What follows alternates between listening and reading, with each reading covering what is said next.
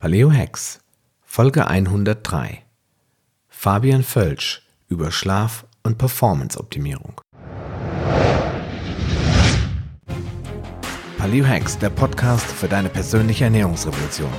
Mein Name ist Sascha Röhler und ich begleite dich auf deinem Weg zu weniger Gewicht und mehr Gesundheit. Bist du bereit für den nächsten Schritt? Ja, hallo liebe Paleo Hacks Podcast-Fans. Heute folgt Interview Nummer zwei mit Fabian Völsch. Wir hatten uns ja letztes Mal schon unterhalten und beschlossen, jetzt machen wir spontan eine kleine Interviewreihe daraus. Und ich habe ähm, mit dem Fabian im, im, Hintergrund so ein bisschen beraten, was könnten noch spannende Themen sein. Ich hatte es im letzten Video schon mal angekündigt, beziehungsweise in den Show Notes angekündigt, dass wir was zum Thema Schlaf- und Performance-Optimierung machen werden. Denn das letzte Mal haben wir uns äh, so intensiv unterhalten über das Thema ähm, ketogene Ernährung, es ist ja auch wirklich ein total intensives Thema, dass wir gar nicht mehr zum, zur Schlafoptimierung gekommen sind. Und dann habe ich zum Fabian gesagt, komm, das machen wir, da machen wir jetzt noch mal eine extra Folge nur über Schlaf und Performance-Optimierung. Und ja, jetzt sitzen wir hier und ähm, ich hoffe, dass du äh, heute einiges mehr über das Thema Schlafoptimierung erf erfahren kannst.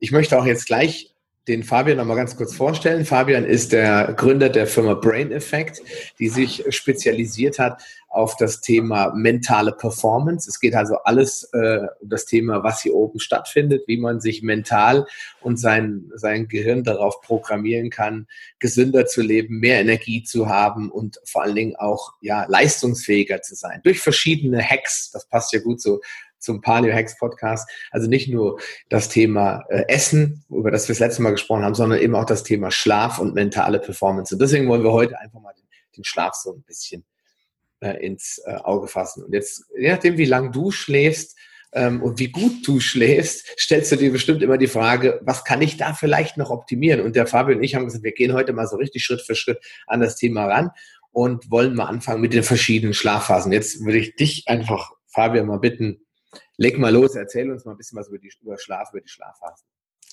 Ja, hallo erstmal. Ähm, klasse auch, Sascha, dass wir heute über ähm, ja, eines meiner Lieblingsthemen sprechen können. Und ich glaube, das Thema Schlaf ist so extremst relevant, weil es einer der, der größten Hebel ist, um nicht nur langfristig gesund zu bleiben, sondern auch maximal leistungsfähig zu sein, egal ob es im, im Spitzensport ist, ähm, wo ich damals meine ersten Erfahrungen mit dem Schlaf der Schlafoptimierung gesammelt habe vor knapp 15 Jahren oder ob es im Büro ist, als Büroathlet, als Alltagsheld, wie wir sie ganz gerne die, ähm, die Gruppen bei uns bei Brain Effect nennen. Das heißt, Schlaf ist eines der wichtigsten Thematiken, um langfristig gesund zu bleiben.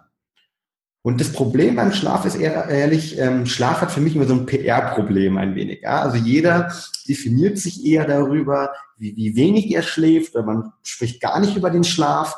Und Schlaf ist so ein, ja, also so ein Beiprodukt. Und ähm, viele, viele Sportler, die ich auch berate, oder viele, viele Kunden, die wir natürlich äh, täglich helfen, ähm, die, äh, für die ist Schlaf eigentlich so, okay, das, das mache ich mal.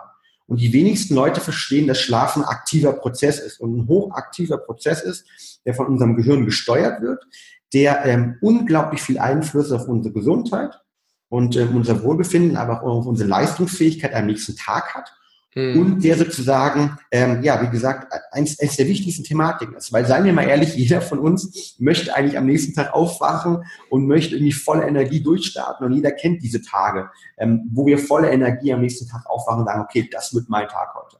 Und mhm. ja, ich freue mich, dass wir heute ein bisschen darüber erzählen, wie, wie man das schaffen kann. Und du hast vollkommen recht, um das erstmal ähm, ja, verstehen zu können, muss man sich so ein bisschen überlegen, okay, welche Schlafphasen gibt es eigentlich? Was ist Schlaf? Mhm. Und ähm, das kann man relativ schnell, sagen wir mal, erklären, auch, auch für, für den Laien. Und zwar ist es so, wir haben bei uns vier Schlafphasen. Das heißt, wenn wir von Schlaf sprechen, ist es eigentlich ähm, immer eine, eine Zusammenfassung, nämlich wir haben vier unterschiedliche Schlafphasen, die sehr unterschiedlich sind. Und fangen wir mal mit an. Ähm, die erste Schlafphase, ähm, die wir jeder kennen, ist so die Vorschlafphase. Das heißt also, wir ähm, gehen ins Bett, ähm, werden langsam müde und ähm, dösen dann so langsam weg. Und dann kommen wir in die erste sogenannte aktive Schlafphase rein, nämlich in die Phase des leichten Schlafes. In die mhm. Phase des leichten Schlafes, ähm, da ist es so, dass unser Körper langsam runterkommt, ähm, unsere Körpertemperatur fängt ganz langsam zu sinken, unser Puls senkt sich langsam ab und wir kommen dann in, in, in, diese, ähm, in, in diese Phase rein, wo wir ähm, ja wo wir am längsten auch drin sind während des Schlafs, also dieser leichten Schlafphase eigentlich, wo zum mhm. Teil auch die ersten regenerativen Prozesse stattfinden. Die beiden wichtigen Schlafphasen kommen danach. Und zwar wichtig sind, weil sie besonders erholsam sind und besonders wichtig für die Regeneration sind. Nämlich einmal die Tiefschlafphase. In der mhm. Tiefschlafphase befinden wir uns in der dritten Schlafphase zwischen 20 bis 25 Prozent unserer Zeit.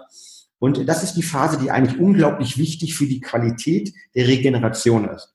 Mhm. Weil dort finden dann besonders viele der guten hormonellen Prozesse statt. Ähm, dort arbeitet zum Beispiel das glympathische System. Das glympathische System ist ein, da kann man sich vorstellen, ein bisschen wie die Müllabfuhr in unserem, äh, unseres Körpers, in unserem Gehirn. Das heißt, alle Abbauprodukte, über die wir den Tag angesammelt haben, die werden dort ausgeleitet. Und dieses ist zum Beispiel bis zu 16-fach stärker in dieser Schlafphase im Vergleich zu zum Beispiel einer leichten Schlafphase oder ähm, am Tag. Mhm. Und ähm, das heißt, hier kühlen wir komplett runter, unsere Körpertemperatur ändert sich, unser Puls ist tief und hier sind wir wirklich tief weg. Das heißt, wenn man hier geweckt wird, ist dieser Moment, wo man dann hochschreckt, nicht weiß, wo man ist und wo man ähm, sozusagen dann auch wirklich eigentlich nicht geweckt werden möchte. Mhm. Und die vierte und letzte Schlafphase ist die REM-Phase, Rapid Eye Movement Phase auch genannt. Und mhm. ist die Phase, wo wir vor allen Dingen träumen, wo wir sozusagen ähm, wo, wo der Körper sich erholt, wo vieles vom, vom Tag verarbeitet wird. Und diese Phase hat zum Beispiel Studien gezeigt, dass sie für unsere Kreativität sehr wichtig ist, aber auch für die Regeneration sehr wichtig ist. Mhm. Und ähm, auch die, in der sind wir knapp 20 bis maximal 25 Prozent der Zeit drin. Und dann ist es so, dass diese vier Schlafphasen sich mehrmals über ähm, die Nacht wiederholen. Das mhm. heißt, ich spreche hier ganz gerne von R90 bei unseren Kunden. R90, warum? Regeneration 90, weil einer Zyklus, also ein Zyklus dieser vier Phasen, sollte normal 90 Minuten dauern. Und dann beginnt er von neu. Und je nach, wie lange wir schlafen, machen wir zwischen drei bis fünf Zyklen normal pro Nacht, macht ein normaler Mensch durch von diesen vier Schlafphasen. Und ähm, genau, das ist so ein bisschen der Schlaf ähm, zusammengefasst in diesen vier Phasen. Also ein aktiver Prozess, in dem wir in unterschiedlichen Phasen arbeiten. Hm. Okay, das heißt, du hast, ähm, jeder Mensch durchläuft quasi alle vier Phasen zyklisch nacheinander. Egal, wann er sich jetzt hinlegt, ist erstmal theoretisch, wenn er in die erste Phase eintritt, folgt die zweite, dritte, vierte. Dann genau. wird man, kommt man wieder in Phase 1. Das ist meistens die Situation, wo man mal vielleicht sogar kurz wach wird, wo man bewusst sich dreht oder wälzt, ja, vielleicht sogar, und wirklich wahrnimmt, oh, ich liege im Bett und schlafe gerade und dann schläft man, aber dämmert man eigentlich relativ schnell wieder weg ins Unterbewusstsein genau. und merkt dann gar nicht, dass man die Phase dann wieder durchläuft.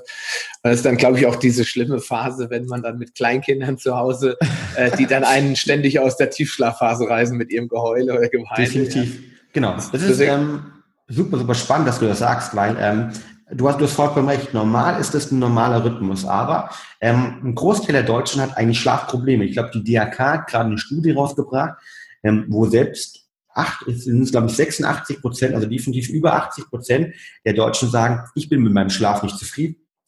Ich fühle mich nicht hundertprozentig wohl damit und ich habe subjektiv Schlafprobleme hm. und möchte da was verändern. Und das sind über 80 Prozent. Und das ist natürlich wirklich krass. Es gibt also kaum Menschen, die sagen, hey, ich schlafe gut und ich bin super zufrieden damit.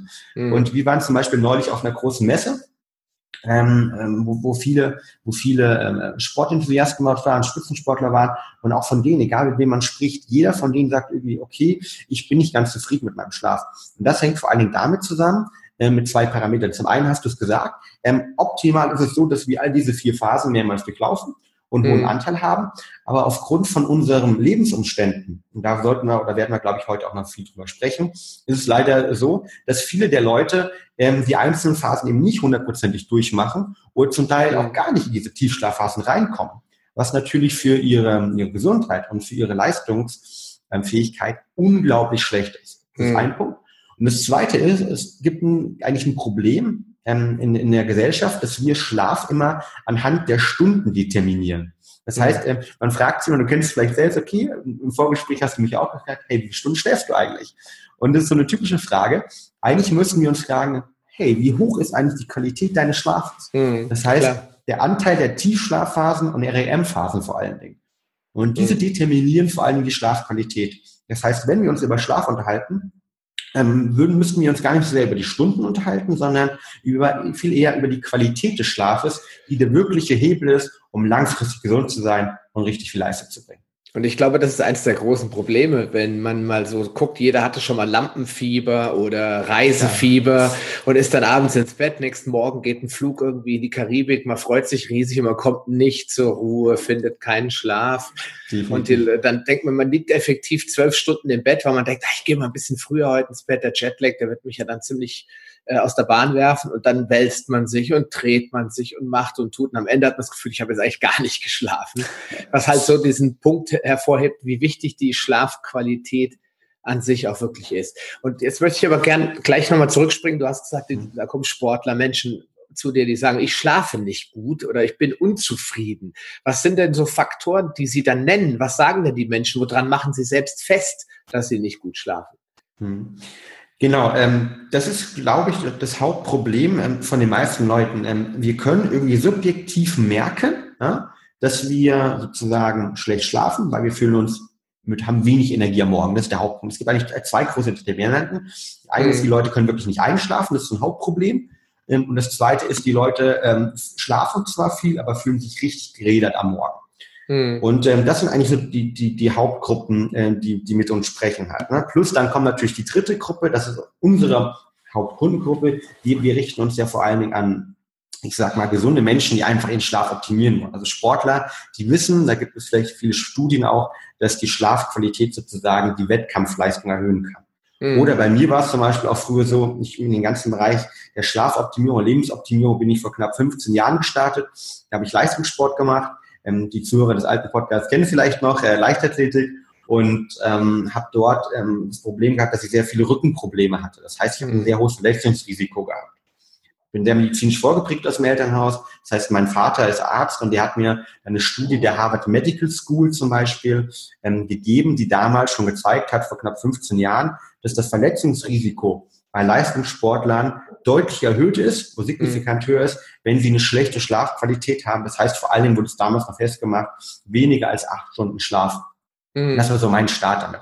Und da war die Qualität noch, hat die Qualität noch gar keine Rolle gespielt, oder? Richtig, genau, richtig. Da hat die Qualität noch kaum eine Rolle gespielt, sondern es ging vor allen Dingen um die Stundenanzahl. Ähm, mhm. Die natürlich ein ähm, Proxy, also eine, eine Vereinfachung der Qualität ist, aber natürlich, ähm, wenn man, und dann komme ich zurück zu einer Frage, wenn man halt Schlafprobleme hat, dass man eigentlich nie in diese Tiefschlafphase reinkommt, weil man komplett gestört ist über Lärm, über Licht, über andere Thematiken, ähm, dass man dann natürlich ähm, liegt man zwar neun Stunden im Bett, aber hat halt relativ wenig davon.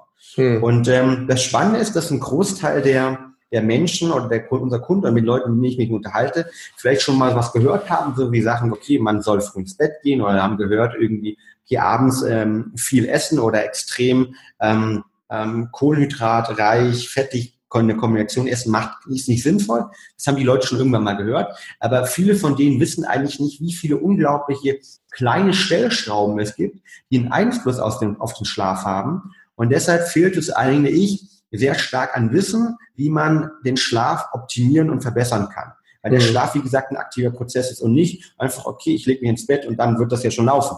Mhm. Und ähm, deshalb finde ich es auch super geil, dass wir heute sprechen und irgendwie deinen Zuhörern mehr davon mitgeben, weil es ist einfach, man kann mit kleinen Stellschrauben was machen und die einfach zu vermitteln, das ist, glaube ich, das Wichtige. Dieses Wissen dahinter und dann die Stellschrauben. Mhm. Also ist es, kann man sagen, die, die, bei den meisten so, dass sie die Tiefschlafphase nicht, nicht oder nicht ausreichend erreichen und dass sie deswegen dann natürlich auch sofort ein, ein subjektives Gefühl haben von, ich habe nicht gut geschlafen. Ja? Weil es gibt ja manchmal, dass man, ich genau. lege mich ganz oft ins Bett und äh, nächsten Morgen stehe ich auf und denke, wow, nichts geträumt, gar nichts. Mhm. Ich werde wach und bin sofort, wirklich sofort da mit einer mhm. Prozent und denke, oh, ich glaube, ich habe gut geschlafen. Richtig. Ja. Das war dann wahrscheinlich eine Nacht, wo du einen hohen Anteil an Tiefschlafphasen hattest, wo du einen hohen Anteil in REM-Phasen hattest. Wie gesagt, ähm, knapp 20 Prozent, äh, vielleicht sogar ein bisschen drüber pro, pro der beiden Phasen. Plus du bist schnell eingeschlafen. Und das heißt, um zusammenzufassen, es gibt, wie gesagt, diese zwei Leute. Der einen, die schlafen erstmal nicht ein. Das ist vor allen Dingen ein Melatoninproblem. Ähm, da können wir vielleicht auch gleich noch drüber sprechen. Und das zweite ist vor allen Dingen diejenigen, die sich nicht erholen können im Schlaf, die sozusagen sich am nächsten Tag gerädert fühlen. Und das ist mhm. vor allen Dingen ähm, ein Schlafqualitätsproblem in dem Kontext von Anteil REM-Phasen, Anteil Tiefschlafphasen. Dass sie halt mhm. nicht in diese reinkommen, beziehungsweise ständig aufwachen und ähm, nicht einfach qualitativ hochwertigen Schlaf haben. Mhm.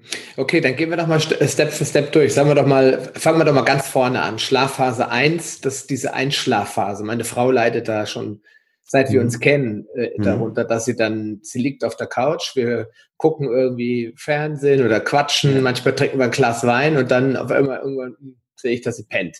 Ja, dann sage ich, dann geh hoch.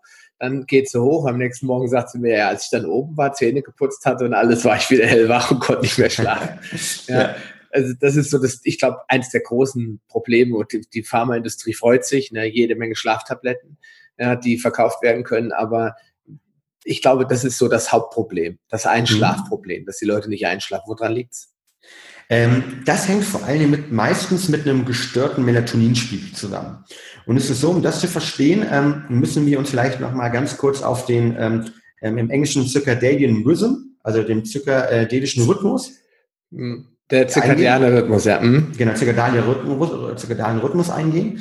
Ähm, und zwar ähm, besagt der ähm, oder determiniert, äh, determiniert der unseren ähm, Wach- bzw. Schlafrhythmus hormonell bedingt. Mhm. Und zwar ist es so, wenn wir den einmal durchgehen, ähm, dort sind die Hormone Cortisol, also unser Stresshormon, und das Hormon Melatonin unglaublich wichtig. Und das Spannende bei den beiden ist, dass sie ähm, Antagonisten sind, also die sind Gegenspieler. Das heißt, wenn wir uns einen normalen Rhythmus mal anschauen, ist es so, wenn ich, ich werde abends müde, ne, deine Frau zum Beispiel, gegen 9 Uhr werde ich müde. Und ähm, das hängt damit zusammen, dass dort meine Melatoninproduktion, also die Produktion des Schlafhormons Melatonin, es wichtig ist, dass wir einschlafen können und dass unser Körper in eine Verfassung reinkommt, wo er schlafen kann. Die beginnt gegen 9 Uhr. Und ähm, dann um neun Uhr beginnt die und dann sollte man irgendwann dann mal ins Bett gehen, ja, und dann wird man, wenn man einen guten Mann hat, hochgeschickt im Zweifel äh, und sagt, pass mal auf, du bist doch müde, möchtest du schlafen gehen? Ja, stimmt, ich bin relativ müde, geht dann ins Bett und schläft irgendwann gegen 10 Uhr ein. Ähm, und ähm, vor dem Einschlafen hat die Melatoninproduktion eine relative Höhe. Wenn ich jetzt eben nicht in diesem Kontext ins Bett gehe da, sondern wenn ich dann weiter von dem Fernsehen bleibe, dann äh, bekommen wir das, was die Sportler ganz gerne die zweite Luft sagen im Radsport, sondern wir bekommen ein zweites Hoch, weil die Melatoninproduktion wird dann wieder runtergefahren. Wenn ich diese ersten Peak nicht mitnehme und äh, geht wieder runter und mhm. braucht wieder knapp 60 Minuten, bis sie sich wieder überhaupt aufbauen kann, dass ich wieder müde werde. Das heißt, mhm. jeder kennt das von uns. Um neun Uhr war ich mega müde, war vielleicht noch irgendwie eine Arbeit oder was auch immer, habe mit Kinder gespielt, ähm, wollte dann irgendwann um 10 Uhr ins Bett gehen, hat dann doch ein bisschen länger gedauert. Auf einmal liege ich dann um 10.30 Uhr im Bett und bin auf einmal wieder hellwach. Mhm. Das hängt damit zusammen, dass die Melatoninproduktion dann eigentlich wieder gestört worden ist und wieder sich leicht reduziert hat. Auf jeden Fall, äh, nehmen wir mal an, man ist dann trotzdem ins Bett gegangen. Das heißt, die Melatoninproduktion nimmt wieder, erhöht sich wieder und die erhöht sich dann im Verlaufe der Nacht immer, immer weiter. Das heißt, unser Blut-Melatoninspiegel erhöht sich, bis er irgendwann einen Peak hat, je nach ähm, Person zwischen 4 und 5 Uhr meistens. Mhm. Ähm, dort haben wir den höchsten Melatoningehalt im Blut und dann fällt die Melatoninproduktion ganz stark ab. Und das hängt damit zusammen, dass die dann über verschiedene hormonelle Strukturen verdrängt wird. Die Sache über der Einfachheit halber ähm, beginnt dann nämlich die Cortisolproduktion. Also Cortisol ist der Antagonist und über zwei, drei Unterproduktionen, also Hormonarten, ähm, sorgte man dafür, dass die Cortisolproduktion beginnt und diese dort ähm, die Melatoninproduktion dann gegen 6 Uhr, 7 Uhr sozusagen ähm, so hemmt, dass wir aufwachen im normalen Rhythmus. Das heißt, gegen mhm. 7 Uhr haben wir relativ wenig Melatonin im Blut. Das führt dann dazu, dass unsere normale ähm, Testosteronproduktion, aber auch Cortisolproduktion vor allen Dingen, dass die dann ähm, sich erhöht und wir unser natürliches Cortisol hoch, wenn wir im normalen Cortisol-Rhythmus leben, dann gegen 9 Uhr erreichen. Mhm. Und über den Tag verlaufen haben wir dann eine Cortisolproduktion, wie gesagt, ähm, und die geht dann abends hoffentlich zu runter, damit wir abends dann wieder im Laufe des Tages Melatonin produzieren können. Mhm. Das erstmal ist dazu relativ wichtig. Was noch wichtig ist, ähm, ist, dass der Vorfaktor von Melatonin Serotonin. Serotonin kennen wir alle, unser Glückshormon. Mhm. Das ist auch der Grund, warum wir, wenn wir am Tag viel draußen waren und uns gut fühlen, auch abends sehr gut schlafen können. Weil wir mhm. einfach die Möglichkeit haben, überhaupt Melatonin zu bilden. Das, das heißt, ist gut bei Kindern zu erkennen. Bei Kindern zu erkennen. Oder ich meine, jeder von uns, der mal einen Tag wandern war oder der einen Tag einfach in der frischen Luft war, im Vergleich zum Tag im, im, im Büro ohne wenig Licht, der wird merken, dass er abends dieses Gefühl hat, okay, heute war ich eigentlich platt. Und dann überlegt man sich, Mensch, habe ich denn heute viel Sport gemacht? Nee, eigentlich nicht, aber ich war den ganzen Tag an der frischen Luft. Das hängt damit zusammen, dass wir über die Kaskade ähm, Vitamin D, ähm, L-Tryptophan, ist eine Aminosäure, die dann mhm. 5-HTP bildet, später Serotonin bildet, genügend Serotonin da haben, unser Glückshormon, unser Wohlfühlhormon, um dieses dann abends in Melatonin umzuwandeln. Ja. Und das ist letztendlich diese drei hormonellen Gruppen, die man wissen muss, um sich mit dem Thema Schlaf zu beschäftigen. Genau. Also ka daraus kann man eigentlich fast schon eine kleine Regel machen. Das heißt, äh, schlafen gehen, wenn man müde ist und nicht ausdehnen. Zumindestens, wenn es jetzt nicht eine Ausnahme ist, jetzt Omas 90. Geburtstag ja, oder die Hochzeit des besten Freundes oder so, da kann man mal eine Ausnahme machen. Dann darf man aber auch am nächsten Tag ja länger schlafen. Ähm, so im Alltag, sag ich mal. Also ja. pünktlich ins Bett gehen. Also dann, wenn der Körper das Signal gibt, er möchte schlafen und er kann schlafen jetzt auch die Zeit nutzen aber viel weiter vorher schon anfangen, den Tag verbringen äh, mit eben Dingen, die man gerne tut, Dinge, die einen glücklich machen, die einen auslasten, die einen motivieren.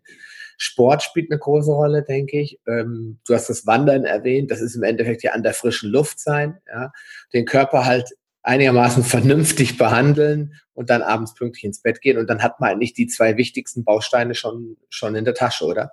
Richtig, genau. Also du hast vollkommen ähm, gut zusammengefasst. Also Lifehack äh, oder Schlafhack Nummer eins können wir es vielleicht heute nennen, mhm. ähm, ist definitiv ähm, rechtzeitig ins Bett gehen. Ähm, das heißt, wenn ich wirklich müde werde, weil sonst muss ich, muss ich die 90 Minuten wieder warten, ne, bis mhm. die, die nächste Phase stattfindet. Ähm, im, Im englischen Kontext spricht man da sogar von der Money Time. Also die Money Time ist die Zeit zwischen 10 und 1 Uhr, wo wir der Anteil der Tiefschlafphasen am höchsten ist ja, mhm. von Studien gezeigt. Und das heißt, die sollte ich mitnehmen, sozusagen, um ähm, einen höchsten hohen Anteil zu haben. Also das heißt, früh ins Bett gehen ähm, oder sagen wir mal ins Bett gehen, wenn wir müde werden. Das ist meistens gegen 10 Uhr, 9 bis 10 mhm. Uhr, ähm, Schlafweg Nummer eins. Den zweiten hast du auch genannt, Schlafweg Nummer zwei. Am Tag genügend an die frische Luft gehen, was ein Synonym dafür ist, eigentlich genügendes Tageslicht abzubekommen. Das heißt, mhm. genügend Tageslicht mitzubekommen, um letztendlich ähm, die Möglichkeit haben, Vitamin D zu haben und die Möglichkeit haben, Serotonin zu bilden, natürlich zu bilden, ähm, ist äh, definitiv ähm, der, ähm, der Schlafweg Nummer zwei. Mhm. Ja, dann, hast es, dann hat man eigentlich schon das Problem, äh, das Hauptproblem gelöst. Wenn man jetzt nicht wirklich eine chronifizierte Schlafstörung hat, die, die kann man sicherlich jetzt nicht einfach mit den zwei Tricks erledigen. Äh, aber ein wichtiger Hack Nummer drei, ist, glaube ich, auch zu geistiger Ruhe zu finden. Das heißt, wenn ich ständig getrieben bin von Ängsten, von, von äh, Stress, von negativem Stress vor allen Dingen, von, von Angst, von Sorgen, von Geldsorgen, äh, Beziehungssorgen oder was auch immer und dann vor allen Dingen auch die Kinder, alles prasselt so auf einen ein und dann ist der Kopf natürlich permanent im Karussell fahren und dann, wenn man sich geistig nicht zur Ruhe bringen kann, dann wird wahrscheinlich auch die Melatoninproduktion nicht nach oben fahren. Korrekt. Also ähm, das Problem, ne? Total. Ähm, also ähm, Lifehack Nummer drei, reduziert euren Stress beziehungsweise versucht euch eine Abendroutine zu entwickeln, wo ihr euch mental entspannen könnt. Und du hast mhm. es gerade schon ähm, angedeutet. Wenn ich Stress habe, vor allem wenn ich Dauerstress habe, das heißt also Dauerstress, also Stress ist ja erstmal gut, haben wir auch im mhm. letzten Podcast schon mal drüber gesprochen, weil er mir hilft irgendwie, dass ich, ähm, dass ich Gas geben kann, dass ich mein Immunsystem hochfährt, dass ich ähm, sozusagen im, im Kopf fokussiert bin. Also Cortisol an sich ist erstmal positiv, das Stresshormon. Adrenalin mhm. sowieso am Anfang. Das Problem bei dem ganzen Kontext und auch in Bezug auf den Schlaf ist, ist, wenn ich einen Dauerstress-Syndrom habe. Das heißt, wenn, normal ist es so, dass ich, wenn ich, wenn ich Stress habe, dass ich Adrenalin ausstoße. Im ersten Teil der Stressachse, im zweiten Teil der Stressachse stoße ich dann Cortisol aus. Und das Problem ist, wenn dieses Cortisol dann nicht natürlich mehr abgebaut wird, sondern wenn es im Blut verleiht, also wenn ich an den Dauerstress-Thematik reinkomme, weil zum Beispiel mein Sympathikus, also der Teil des Nervensystems, der für das Gasgeben zuständig ist, konstant aktiviert ist und ich nicht in den Spannungsmodus reinkomme. Mhm. Was passiert dann? Die Cortisolproduktion erhöht sich oder ich habe einen höheren Cortisolanteil im Blut.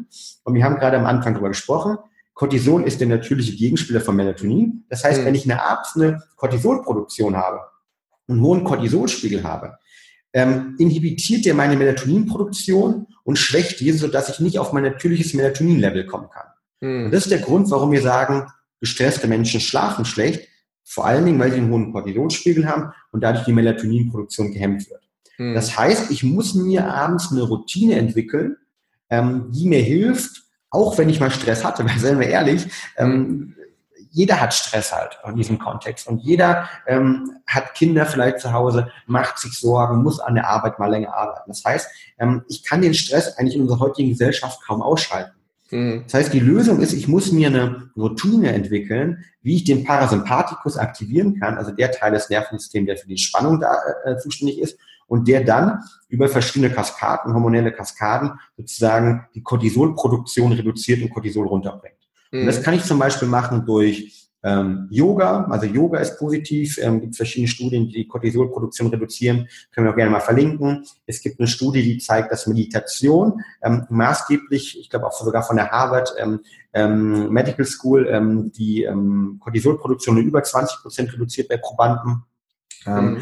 Aber auch einfach wenn ich abends irgendwie autogenes Training oder Atemtraining mache. Das heißt, wenn ich durch längere Atmen und durch, durch Atemtraining den Parasympathikus aktiviere. Und das kann ich ganz simpel machen, indem ich zum Beispiel einfach ähm, vier Sekunden einatme, zwei Sekunden ähm, den Atem halte und sechs Sekunden ausatme. Und dieses längere, tiefere Ausatmen sorgt dafür, dass mein Parasympathikus, also der Teil des Nervensystems, aktiviert wird, der für die Entspannung zuständig ist und ich so zum Beispiel abends den Stress einfach reduzieren kann. Also mhm. einfach mal probieren, länger ausatmen, entspannt runterkommen, den Kopf klar machen. Das sorgt dafür, dass ich dann auch besser schlafen kann. Ja, und dann ist es ganz wichtig, ähm, das ist, glaube ich, aber den meisten bekannt, dass man durch intensive Sporteinheiten auch den Stress abbauen kann. Das ist völlig normal. Viele Leute sagen ja, ich brauche das, um Kopf frei zu kriegen, und da ist viel dran. Also wenn ich zum Beispiel abends dann mein Intervalltraining mache, ich mache es meistens so gegen sieben, danach äh, bin ich absolut stressfrei. Wenn ich ja. vorher noch denke, ach, die, den Workout kannst du dir jetzt nicht erlauben, du hast gar keine Zeit und so. Und wenn ich es dann mache und dann nachher ist der Computer noch an und ich mache den einfach nur noch ungeachtet, was da gerade drauf war, aus, weil ich dann schon von dem Stress weg bin eigentlich. Und das ja. kann ich nur aus eigener Erfahrung sagen, es hilft total. Also Super. Sport. Ja, genau, also Sport ist eine Riesenthematik und ich, ich freut mich, dass du gesagt hast, dass du es gegen sieben machst, weil hättest du jetzt gesagt gegen acht oder neun, dann hätte ich gesagt, uh, da, dann ist es wieder schwierig. Mhm. Und zwar, es gibt nämlich eine Studie ähm, der ähm, University of Maryland in der USA, die sich gefragt hat, wann ist eigentlich der beste Zeitpunkt, Sport zu machen, um gut zu schlafen. Mhm. Und die kommt zu dem, zu dem Ergebnis, dass gerade morgens und mittags ähm, die optimalen Zeitpunkte sind eigentlich, um Sport zu machen und dass mhm. man niemals nach 19 Uhr mehr Sport machen sollte in dem Kontext, dass man ähm, ein sehr intensives Training macht. Und zwar mhm. muss man beim Sport nämlich unterscheiden. Es ist so, wenn ich sehr intensives Training mache, ich mache ein HIT-Training zum Beispiel, mhm. also High-Intensity-Workout. Wenn ich jetzt ähm, ins Fitnessstudio gehe und richtig CrossFit, richtig pumpen gehe oder wenn ich ähm, Tempoläufe mache, ähm, wie beim Laufen, dann, was dann in meinem Körper passiert, ist, dass ich auch hier sehr viel Adrenalin und Cortisol ausschütte. Mhm. Weil das natürlich den Körper auch stresst. Das heißt, erstens ist es gut, ja, weil ich natürlich irgendwie ähm, sozusagen äh, später auch Abbauprodukte habe und Sport an sich ist gut, ähm, weil ich äh, verschiedene, also zum Beispiel der Brain-Derived Neurotrophic Factor, das Wachstumshormon des Gehirns, das wird angeregt, alles wunderbar, aber ich, wenn, gerade wenn ich extrem hart Workout mache, stresst das den Körper auch. Hm. Diese Stressung des Körpers sorgt dafür, dass dann ähm, in meinem Blut noch weiterhin Melatonin, äh, sorry, weiterhin Cortisol, ähm, hm. Adrenalin auch drin bleiben kann und ich deshalb dann vielleicht sogar nicht so schnell einschlafen kann. Das heißt, die Studien sagen, kein Sport nach 19 Uhr oder wenn, wenn Bewegung dann, ganz leichte Bewegung, Yoga, einen ganz leichten ähm, eine Runde joggen vielleicht raus, mit dem Hund nochmal rausgehen. Das sind die Sachen, aber keine Workouts, die sozusagen direkt mich massiv ähm, sozusagen stressen, beziehungsweise wo ich sehr ambitioniert versuche, das maximal aus meinem Körper rauszuholen. Hm. Ja gut, das ist äh, die Erfahrung, die ich auch gemacht habe. Je später ich die Workouts mache, desto weniger Bock habe ich auf der einen Seite und auf der anderen ja. Seite natürlich auch äh, je weniger oder je später es ist, desto weniger habe ich dann auch was davon. Also der Effekt fühlt sich, ich fühle mich dann eher matter danach, je später ich hinkomme und das genau. merke ich dann auch, dass ich nicht die übliche Müdigkeit erreiche. Dann dauert es halt einfach ja. länger, bis dann der Körper wieder eben einsatzbereit ist. Manchmal geht es halt nicht anders. Jetzt nächste Woche bin ich auf einer Messe. Ja. Mal gucken, ob ich da überhaupt irgendwas machen kann. Ja, das, ja. das stellt sich die Frage. Ich gucke mal auf mal eine Liste. Wir haben gesagt, ähm, wir sprechen über den äh, zirkadianen Rhythmus und äh, in diesem Zusammenhang würde ich gerne auch nochmal auf das ganze äh, Thema Biorhythmus sprechen, weil es gibt ja viele Menschen, die sagen, ich bin ein Nachtmensch oder ein Morgenmensch mhm. oder was immer und da ist ja auch was dran. Wir, äh, in diesem Biorhythmus-Zusammenhang nennt man das dann Eule und Lerche. Ja? Genau. Was hat das denn für einen Einfluss auf den Schlafrhythmus? Vielleicht weniger, aber auf die Dauer beziehungsweise die Position des Schlafes mhm. oder der Schlafphasen innerhalb mhm. eines 24-Stunden-Tages. Mhm. Genau. Ähm, um die Frage zu beantworten, würde ich es vielleicht teilen. Also einmal ganz kurz, was sagt die Wissenschaft und was sagt dieses Konzept? Und dann so ein bisschen meine persönliche Erfahrung, ich würde sagen, beziehungsweise was auch gerade ähm, der eine oder andere Wissenschaftler in den USA zu diesem Thema sagt. Hm. Ähm, fangen wir mal kurz damit an. Du hast vollkommen recht. Es gibt in dieser Wissenschaft diese Studie der ähm, Eulen und Lerchen. Ich glaube, die ist vor, vor 15 Jahren irgendwann rausgekommen und die hat so ein bisschen ähm, dann herausgefunden, dass genetisch bedingt manche Leute dazu tendieren, eher später ins Bett zu gehen, ähm, beziehungsweise ihre gefühlten energetischen Hochs, Hochs eher am Abend haben. Also die sind diejenigen, die abends irgendwie ähm, richtig ja, durchrocken. Jeder kennt die. Ähm, man geht abends irgendwie, die einen gehen um 8 Uhr nach Hause und sagen, oder um 6 Uhr nach Hause an der Arbeit sagen, okay, ich bin komplett durch, komme am nächsten Tag lieber morgens und sind diejenigen, die morgens extrem produktiv sind, während man andere Leute hat, äh, viel zum Beispiel unsere Designerin, die wir haben, die unglaublich kreativ abends wird und gerne auch mal äh, Nächte bis zwei Uhr arbeitet, dafür am nächsten Tag auch ein bisschen später ins Büro kommt. Hm. Die alle kennen wir.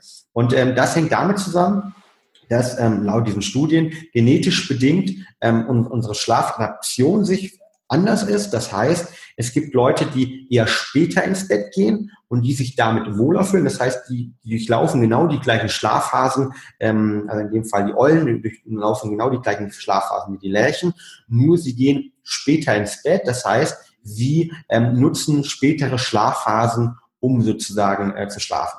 Während ähm, die, die, die, ähm, die Eulen halt, also die Lerchen halt eher Frühaufsteher sind, bewusst morgens mehr Energie haben, rausspringen, ähm, sind diejenigen, die auch äh, nicht vom Wecker geweckt werden müssen, weil sie einfach von Natur aus aufwachen und sozusagen morgens ihre energetischen Höchstleistungen vollbringen können.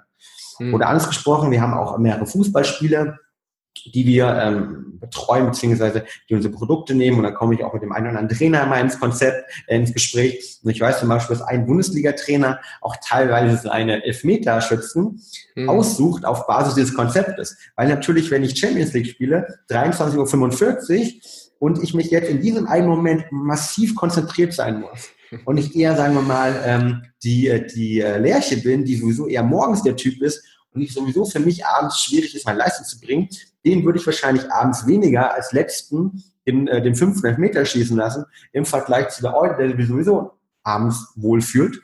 Und selbst diese kleinen Stellschrauben haben in dem Kontext, zum Beispiel im Sport, ähm, einige ähm, Auswirkungen und äh, danach wird ausgewählt sozusagen. Also wenn wir mal wieder beim Elfmeterschießen gegen England verlieren oder gegen Italien, dann äh, wissen wir ja, da hat der Yogi die falschen Leute an den Elfmeterpunkt gestellt. Richtig, ja. das sollte Yogi sich mehr mit Schlaf beschäftigen. Wobei ich, ich weiß zum Beispiel aus persönlicher Erfahrung, dass ähm, gerade die deutsche Nationalmannschaft sich sehr stark mit dem Thema Schlaf beschäftigt und mhm. zum Beispiel auch vor der ähm, WM 2014 jemanden angeheuert hat, der sie in Bezug auf ähm, Schlafoptimierung beraten haben. Das heißt, ähm, ich stelle jetzt mal eine gewagte Hypothese auf, wir sind auch äh, Weltmeister geworden, äh, weil äh, Yogi sich mit dem Thema Schlaf beschäftigt haben und wir vielleicht besser Optimal. ausgeschlafen waren als die Argentinier. Optimal. Das, genau. ist, äh, das könnte einer der wesentlichen Punkte sein. Wir machen uns da nichts vor. In der Sportwelt hat die haben viele Hacks, sage ich mal, mittlerweile ja schon Einzug gefunden. Was ich noch nicht ganz verstehe, ist, dass in puncto Ernährung immer noch äh, Vollkorn und äh, Nudelprodukte äh, auf den Tischen der Spieler stehen, dass man da eben noch nicht die Ketogene oder zumindest die, äh, die ich sage Low Carb, will ich nicht mehr sagen, aber Paleoernährung ist ja eigentlich optimal, mhm. weil du eben mhm. nicht Low Carb sein musst.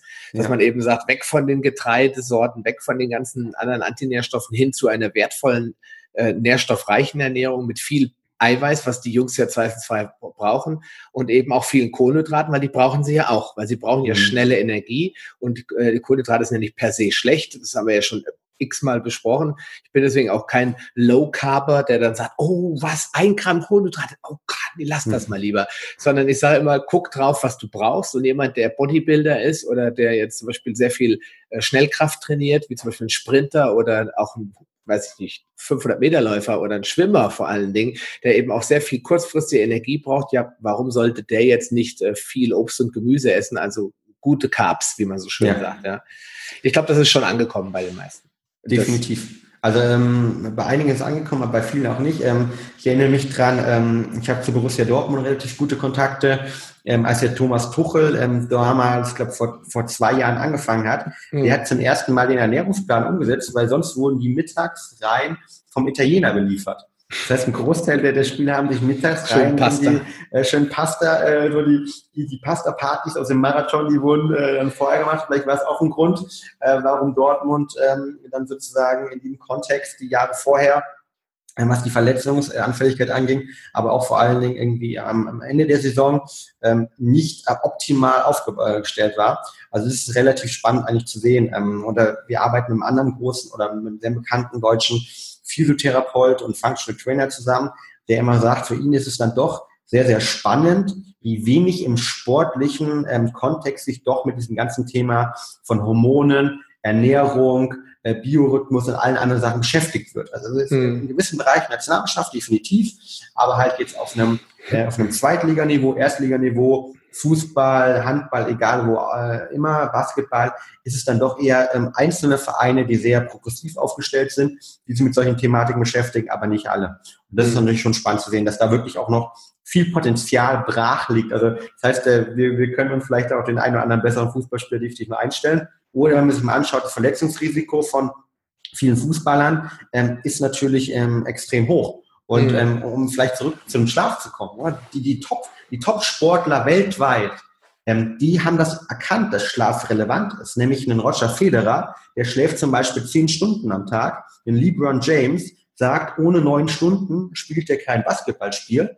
Mhm. Oder auch ähm, äh, Michael Schumacher hat damals ähm, extremst lange vor einem vor einem Formel-1-Rennen geschlafen, weil er gesagt hat, mein Körper braucht diese Regeneration, sonst bin ich fokussiert.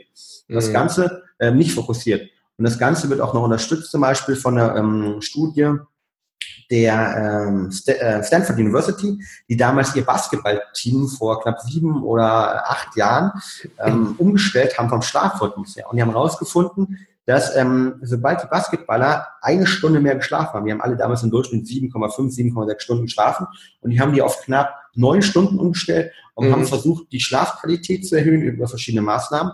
Und das hatte zur Folge, dass die Dreierquote, die im Basketball die essentiell ist, sich um mehrere Prozentpunkte erhöht hat. Also mhm. bei drei, zwischen drei und sieben Prozent Erhöhung der Dreierquote, Trefferquote. Mhm. Und das ist natürlich jeder, der mal Basketball gespielt hat, äh, der weiß, das ist gefühlt wie Doping, ja. Also wenn ich irgendwie schaffe, einfach meine Dreierquote so massiv zu verändern, ähm, dann zeigt es einfach, wie wichtig Schlaf ist. Und das ist in mhm. manchen Bereichen angekommen, Sport, in manchen noch nicht.